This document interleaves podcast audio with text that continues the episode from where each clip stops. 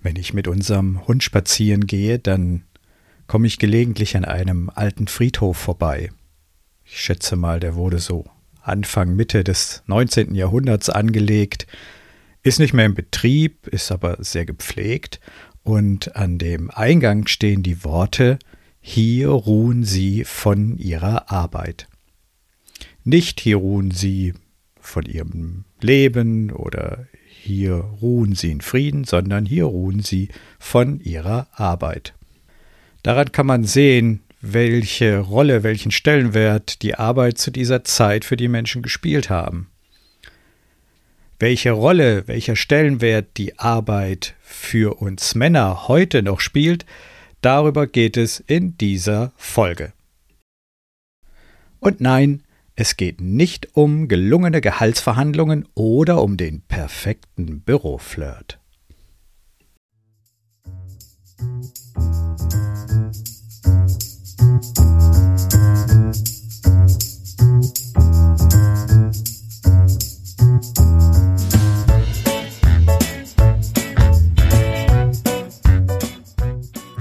Harte Hunde, weiche Eier. Der Podcast für ungewöhnliche Männer.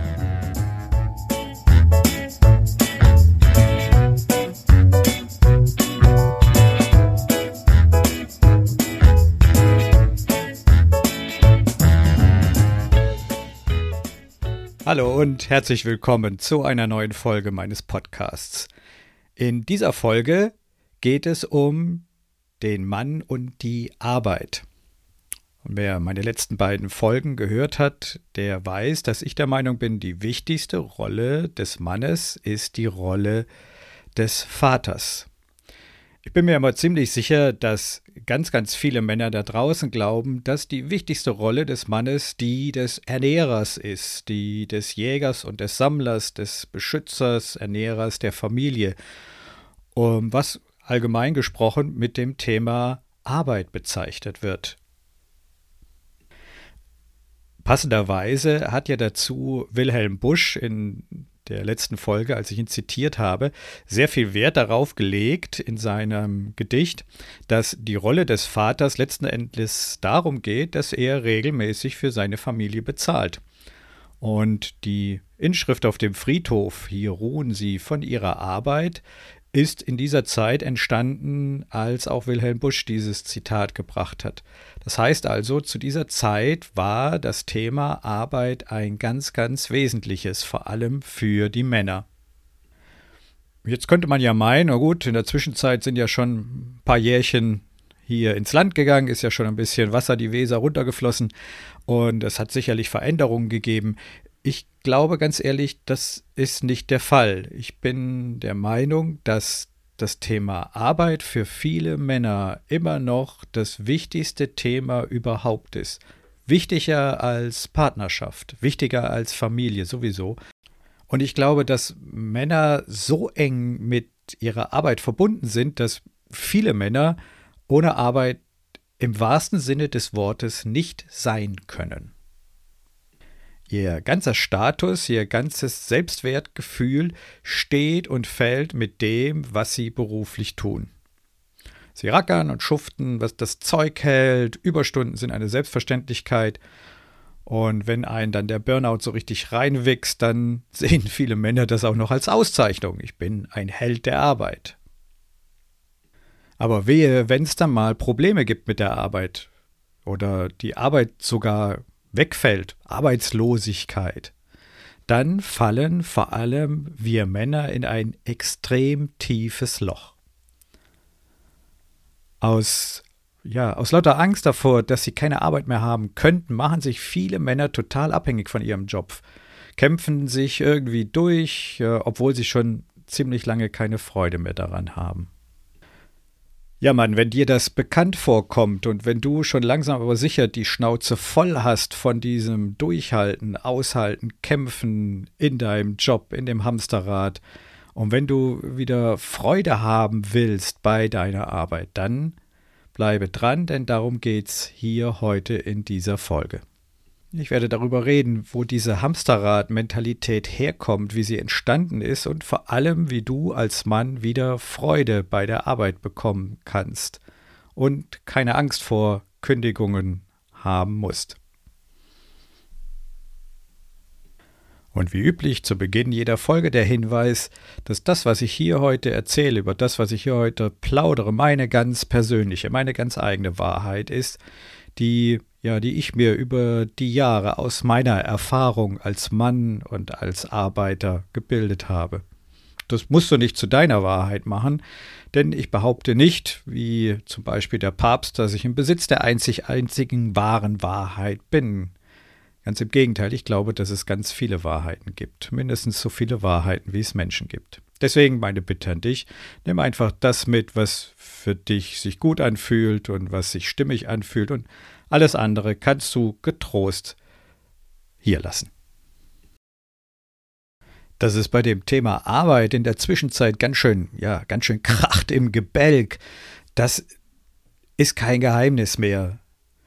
Es gibt mittlerweile viele Statistiken, die belegen, dass das Thema Arbeit mittlerweile nichts mehr mit Erfüllung und Berufung zu tun hat. Ich habe hier zum Beispiel eine Anfrage der Partei Die Linke, die sie im Bundestag gestellt hat, an das Arbeitsministerium.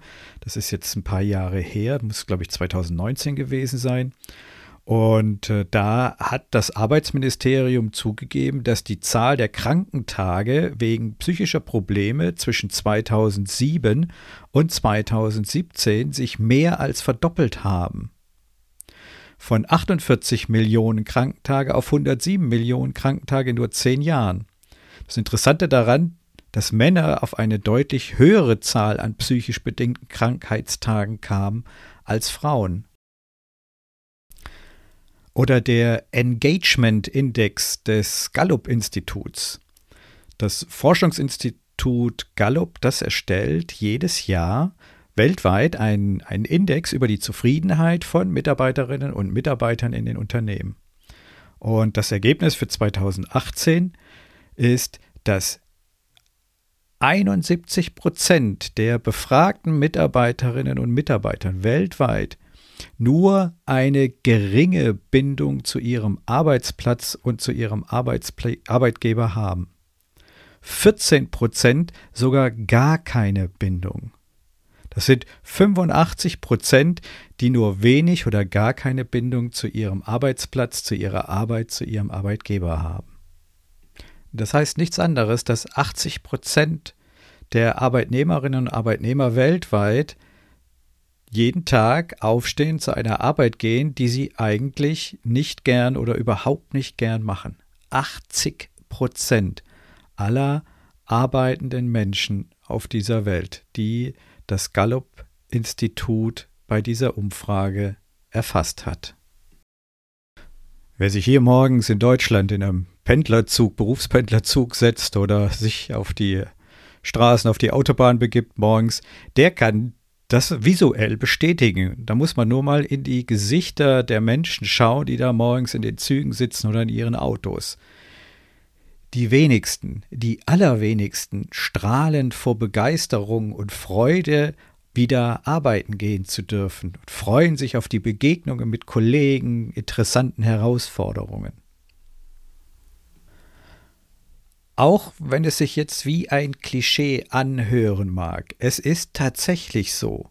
Männer verbringen in der Regel die meiste Zeit ihres Lebens mit Arbeit. Sie gehen um acht oder neun aus dem Haus, kommen um fünf oder sechs wieder nach Hause, vielleicht sogar noch später. Sie verbringen damit mehr Zeit auf der Arbeit als mit Partnerinnen mit Ehefrau, mit Kindern, mit Freunden, mit Hobby zusammen. Und das im Schnitt 250 Tage im Jahr über circa 40 Jahre. Und bevor jetzt irgendwelche Gleichberechtigungsbeschwerden kommen, ja natürlich, viele Frauen verhalten sich mittlerweile genauso. Auch viele Frauen sind mittlerweile acht oder neun Stunden am Tag mit dem Thema Arbeit beschäftigt. Das Ganze macht's ja dann auch nicht wirklich besser. Und alles, was ich jetzt über die Männer erzähle und für die Männer gilt, gilt natürlich auch für die arbeitenden Frauen, denn die sind mittlerweile genauso Teil dieses Hamsterrads. Wir teilen den Tag in, ja, in zwei Bereiche ein, in Arbeitszeit und in Freizeit. Und hier bitte mal kurz über das Wort Freizeit nachdenken, das uns mittlerweile so leicht über die Lippen geht. Was bedeutet denn das Freizeit? Mit Freizeit bezeichnen wir die Zeit, die wir nicht arbeiten. Das heißt doch nichts anderes, als dass der Rest der Zeit als ja, als unfrei wahrgenommen wird, als unfreie Zeit. Bitte einfach mal bewusst machen. Die deutsche Sprache ist eine sehr präzise, eine sehr schöne und sehr genaue Sprache. Wir trennen unser Leben in Arbeitszeit und Freizeit. Und nach dieser Bezeichnung sind wir auf der Arbeit also nicht frei. Würde diese unfreie Zeit wenigstens doch Freude und Befriedigung bringen, dann könnte man ja nun mal sagen, ja, okay, ist halt so. Aber das ist ja nicht so. Erinnert euch bitte an die Ergebnisse des Forschungsinstituts Gallup. Über 80 Prozent der Menschen empfinden ihre Arbeit nicht als angenehm. Der Mann, Klammer auf, natürlich auch viele Frauen, Klammer zu, beschäftigt sich also den größten Teil seines Lebens mit etwas, das er eigentlich gar nicht gerne tut. Und jetzt kommt was Erstaunliches. Ganz, ganz viele Männer klotzen trotzdem mächtig ran. Die rackern und schuften. Und äh, ja, gibt es dann endlich die sehnlichst erwartete Beförderung, die Gehaltserhöhung, den neuen Titel auf der Visitenkarte oder den noch größeren Dienstwagen oder die neue Abteilung, die neue Position. Was macht er dann? Er schuftet noch mehr. Vor ein paar Jahren habe ich dieses Zitat hier in einer Zeitschrift gelesen. Ich weiß nicht mehr genau, wo es war. Ich zitiere: Ein Hamsterrad sieht von innen aus wie eine Karriereleiter. Schöner könnte ich es auch nicht sagen.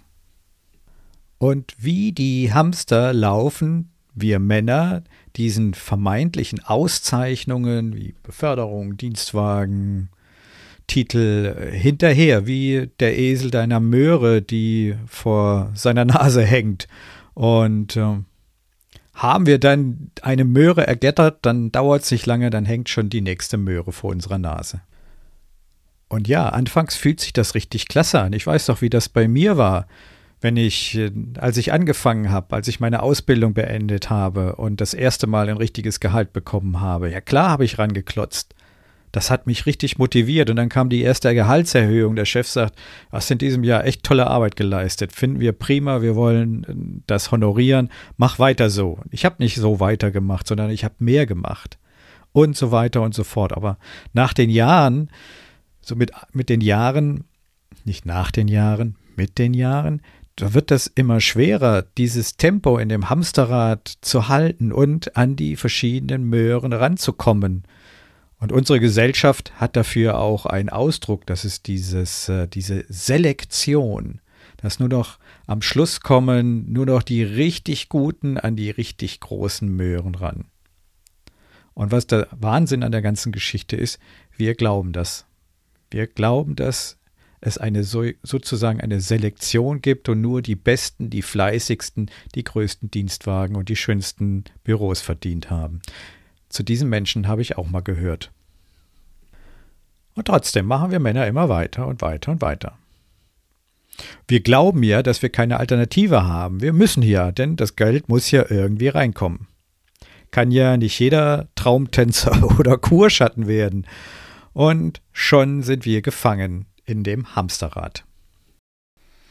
Kommen wir dann in das gesetzte Alter, sagen wir mal so mit 40, 50 Jahren, dann kommen auch die, ja, die ersten Zweifel. Denn ähm, ja, obwohl die meisten von uns Männern fleißig waren und das machten, was die Gesellschaft, ihre Ehefrauen, ihre Chefs, ihre männlichen Freunde von ihnen erwartet haben, stehen sie ja irgendwann mal mehr oder weniger ratlos und erschöpft da. Die fühlen eine, eine große Leere in sich und haben häufig das Gefühl, etwas Wesentliches verpasst zu haben. Was ja ehrlich gesagt auch kein Wunder ist, wenn man seine Zeit mit etwas verbringt, das einem keine Freude macht. Dann verpasst man eben was Wesentliches. Aber gehen Männer dann näher darauf ein, schauen genauer hin? Nein, im Gegenteil. Viele Männer nehmen sich dann an diesem Punkt zwar eine Auszeit, zum Beispiel im Beruf als Sabbatical oder in der Beziehung, zum Beispiel indem sie sich eine jüngere Freundin holen, oder kaufen sich ein Motorrad und cruisen aller Easy Rider durch die Lande. Die Gesellschaft nennt das dann Midlife Crisis und nickt wissend und verstehend mit ihrem weißen Haupt. Also nicht weißem Haupt, sondern weisen Haupt. Und dann kehren die Männer wieder zurück nach ihrem Sabbatical-Ausflug von der jüngeren Freundin oder der Easy Rider-Trip-Geschichte. Und die meisten Männer finden sich damit ab, mit dieser, ja, mit dieser Gefangenschaft im Hamsterrad. Das ist halt so. Machen ja alle anderen auch so. Unsere Eltern haben es ja auch so gemacht, unsere Väter. Und meine Freunde machen das auch so. Und außerdem, so viele Jahre sind es ja nur auch nicht mehr bis zur Rente. Sind ja nur noch 17. Na, sind eigentlich nur noch 16 Jahre bis zur Rente. Und das ziehe ich schon noch durch. Und wenn ich dann erstmal Rentner bin, dann, dann geht's richtig los. So à la Udo Jürgens. Mit 66 Jahren, da fängt das Leben an. Mit 66 Jahren, da hat man Spaß daran. Mit 66 und so weiter und so fort. Und dann lebe ich mein Leben. Allerdings vergessen viele Männer, dass der Männerkörper zu diesem Zeitpunkt dann schon so im Arsch ist, dass gar nichts mehr losgeht. Ich bin mir ziemlich sicher, dass sich viele Männer in dieser Beschreibung gerade wiedergefunden haben. Ja, und was mache ich jetzt als Mann, wenn ich in so einer Situation bin und mich damit nicht abfinden will? Das ist verhältnismäßig einfach, denn wie mit allem, wie mit allen Problemen ist es, um ein Problem lösen zu können, ist es immer erstmal gut zu verstehen, wie dieses Problem überhaupt entstanden ist. In der genauen Definition des Problems liegt schon die Lösung, hat Einstein gesagt. Kenne ich die Ursache für ein Problem, ist das schon die halbe Lösung. Genauer gesagt sind es zwei Ursachen dafür, dass wir Männer uns bei dem Thema Arbeit so verhalten, wie wir uns verhalten. Und für die erste dieser Ursachen, dafür müssen wir ein paar Jahre ja, zurückgehen. Die, diese Ursache für dieses Rackern und Schuften jenseits von Gut und Böse, diese erste Ursache äh, von der gefühlten Abhängigkeit vom Job, die liegt nämlich in unserer Kindheit. Es beginnt schon in den ersten Wochen unseres Lebens, in der aller, allerfrühesten Kindheit. Wir Männer bekommen schon von frühester Kindheit an, von allen Seiten, selbst von unserer Mutter, ja mehr oder weniger eingebläut, dass alles Weiche, alles Gefühlsmäßige im Leben nicht gut ist für uns Männer. Uns erzählt jeder, inklusive Rocky, Rambo, Winnetou und Old Shatterhand, dass ein echter Junge nicht weint. Ein Indianer kennt keinen Schmerz. Na, Kleiner, weinst du etwa? Du willst doch kein Mädchen sein, oder? Kennen wir alle diese Sprüche, oder Männer? Wir saugen diese, ja, dieses Gedanken, diese Verhalten quasi mit der Muttermilch ein und, und nicht nur einmal, zweimal, dreimal, sondern hundertmal, tausendmal, zehntausendmal, bis wir die ersten Jahre unserer Kindheit hinter uns haben. Uns Männern wird von Anfang an vermittelt, dass es bei uns um das Thema Machen und um das Tun geht. Das ist mal per se nichts Schlechtes. Wer die letzten Folgen von meinem Podcast äh, verfolgt hat, der weiß, dass ich der festen Überzeugung bin, dass Männer und Frauen, Jungs und Mädchen unterschiedliche Aufgaben in dieser Gesellschaft haben, dass das biologisch so gewollt ist.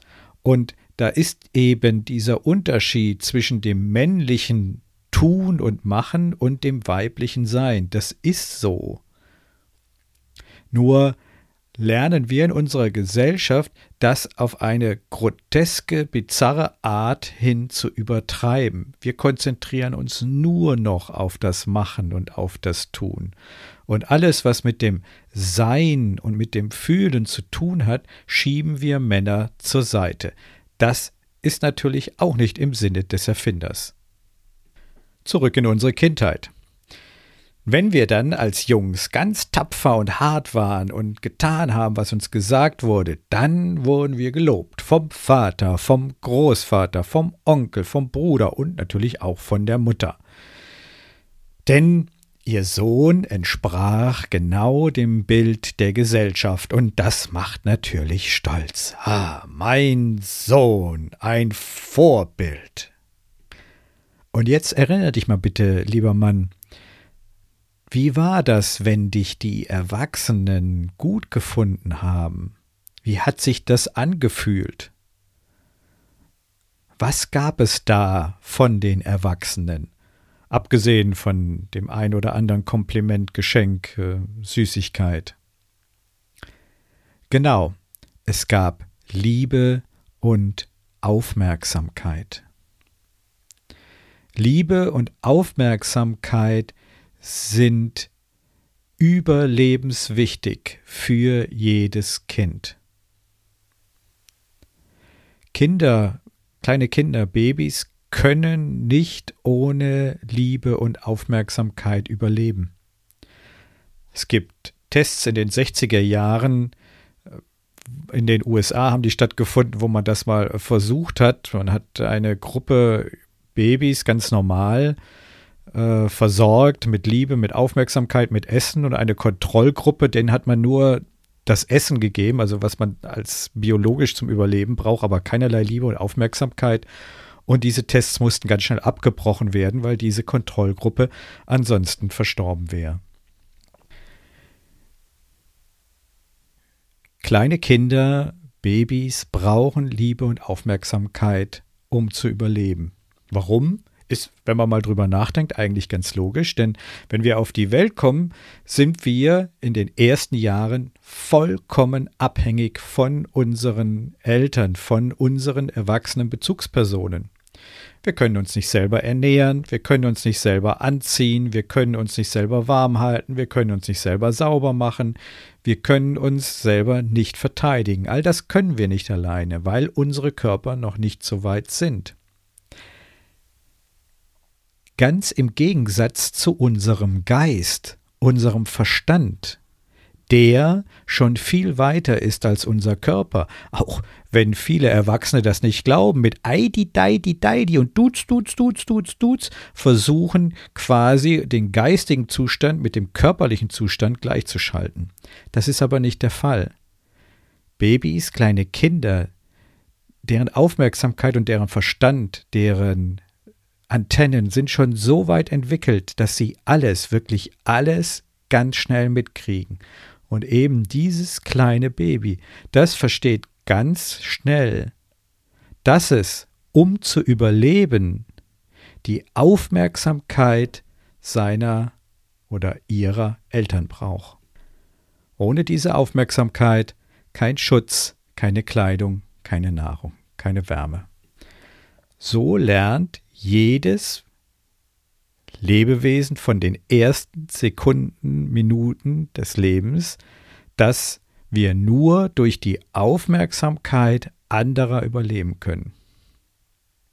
Und weil uns das die ersten Jahre im Prinzip die ganze Zeit begleitet, geht dieses Denken, geht dieser Gedanke uns in Fleisch und Blut über. Er wandert quasi in unter Unterbewusstsein, wo er automatisch arbeitet.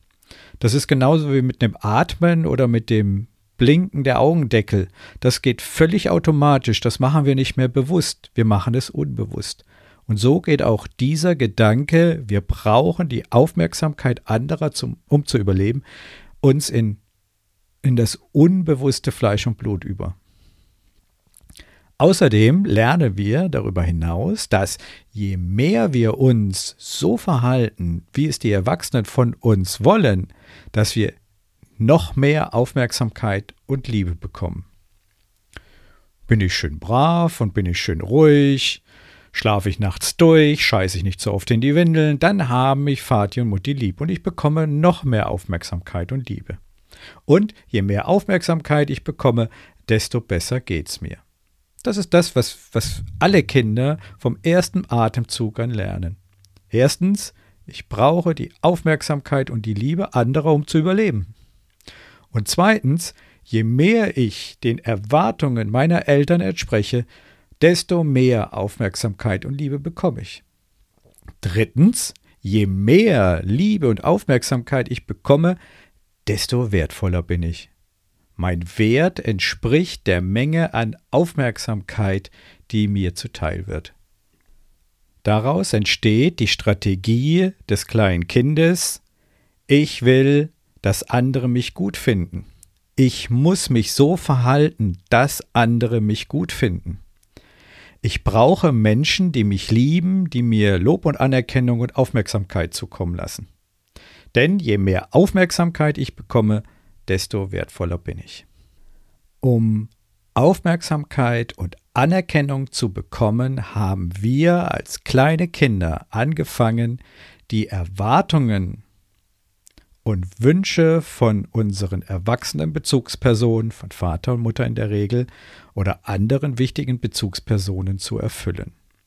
Wir haben begonnen, den Erwartungen anderer Menschen zu entsprechen und damit unsere eigenen Erwartungen an uns und unsere eigenen Wünsche hinten anzustellen oder ganz hinten rüberfallen zu lassen.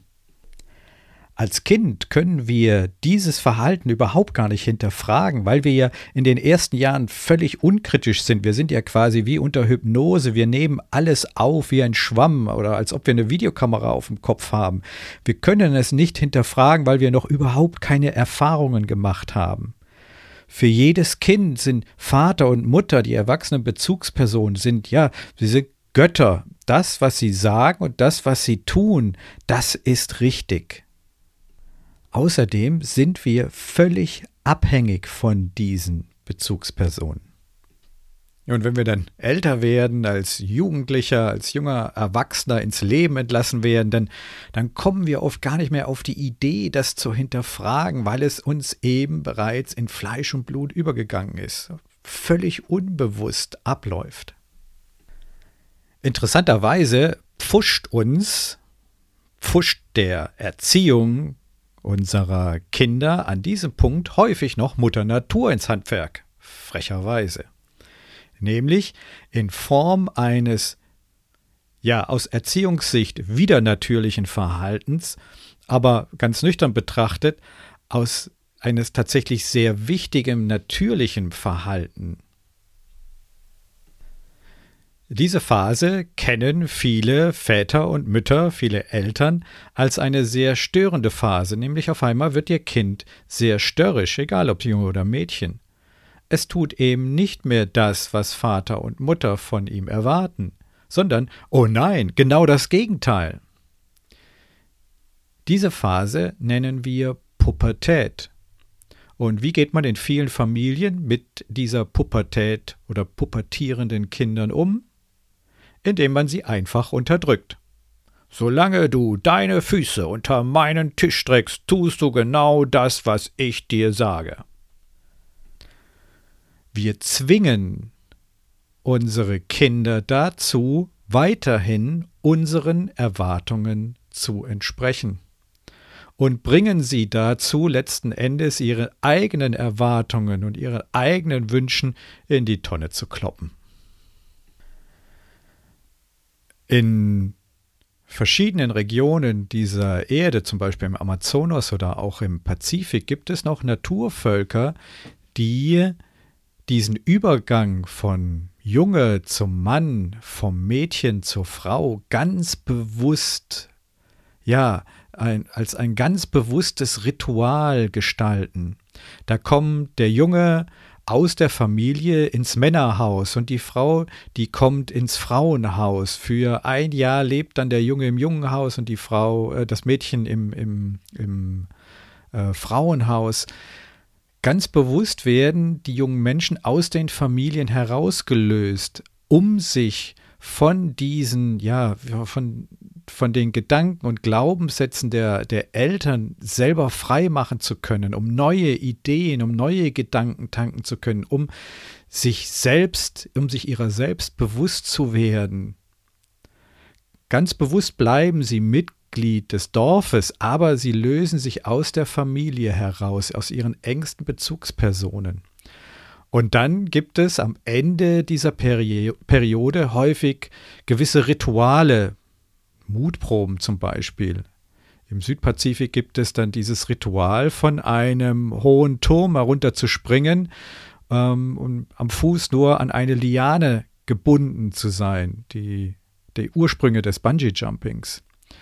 Dieses Ritual ist ja, es ist symbolisch dafür, weil erstens der junge Mann muss sich die Liane selber machen und er muss sie selber ablängen mit richtigem Körpergewicht in der richtigen Länge, so dass er nicht unten aufschlägt. Das heißt also, er schafft das erste Mal etwas völlig eigenes, von dem sein Leben abhängt. Und wenn er dann von dem Turm runterspringt, dann ist das wie ein Sprung in sein eigenes Leben. Er ist jetzt verantwortlich für sein Leben und er löst sich aus dieser Abhängigkeit von der Aufmerksamkeit und Liebe anderer Menschen heraus. Ein wunderschönes Ritual, das es bei uns in der Form leider nicht mehr gibt. Pubertierende Kinder werden bei uns schlicht und ergreifend unterdrückt oder stillgehalten oder man nennt das dann ADHS. Man beruhigt sie mit irgendwelchen Psychopharmaka, packt sie in irgendwelche Sonderschulen, aber auf keinen Fall wird darauf eingegangen, dass dieses Kind sich individuell entwickeln kann. Und deswegen, wenn in unserer Gesellschaft junge Menschen, junge Erwachsene ins Leben entlassen werden, dann kommen sie das gar nicht mehr auf die Idee, das zu hinterfragen, weil in allen anderen Familien läuft das ja genauso und in ihren Familien ist das genauso und bei ihren Eltern, Vater, Müttern war das genauso und das ist doch alles in Ordnung so. Und es bleibt ein unbewusstes Verhalten ihr Leben lang. Aber nur weil es unbewusst ist, heißt es lange noch lange nicht, dass es nicht mehr da ist. Ganz im Gegenteil. Denn dieser Wunsch nach Anerkennung, nach Lob, nach Sehnsucht, nach Liebe, nach Aufmerksamkeit, der ist natürlich immer noch in uns, eben halt unbewusst. Aber jetzt halt in deinem Erwachsenendasein mit drin.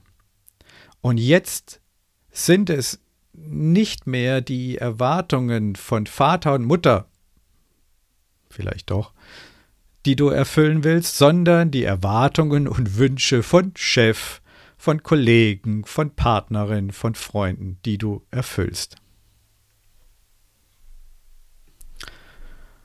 Wenn du möchtest, dann frag dich einfach selbst einmal, was tust du alles, um von anderen gemocht, anerkannt oder in deinem Wert bestätigt zu werden? Die Ursachen dafür liegen, wie gesagt, in der frühesten Kindheit. Ja, hochspannendes Thema. Was die zweite Ursache betrifft, da, wir sind jetzt schon wieder bei über 30 Minuten, komme ich bei der zweiten Folge dieses Podcastes dazu, nämlich äh, auch eine unheimlich spannende Geschichte. Die Ursache liegt in der Geschichte von uns Männern begründet. Darüber plaudere ich dann in der nächsten Folge. Und natürlich auch darüber, was du, lieber Mann, sofort dagegen tun kannst, wenn du denn etwas ändern möchtest. Manchmal reicht es ja auch einfach nur, wenn man weiß, warum man sich so verhält, wie man sich verhält, um eine Veränderung herbeizuführen oder dass es sich etwas besser anfühlt. In diesem Sinne würde es mich freuen, wenn du zum zweiten Teil wieder einschaltest. Bis dahin erstmal vielen Dank für deine, für eure Aufmerksamkeit. Euer Christian Aufenkolk.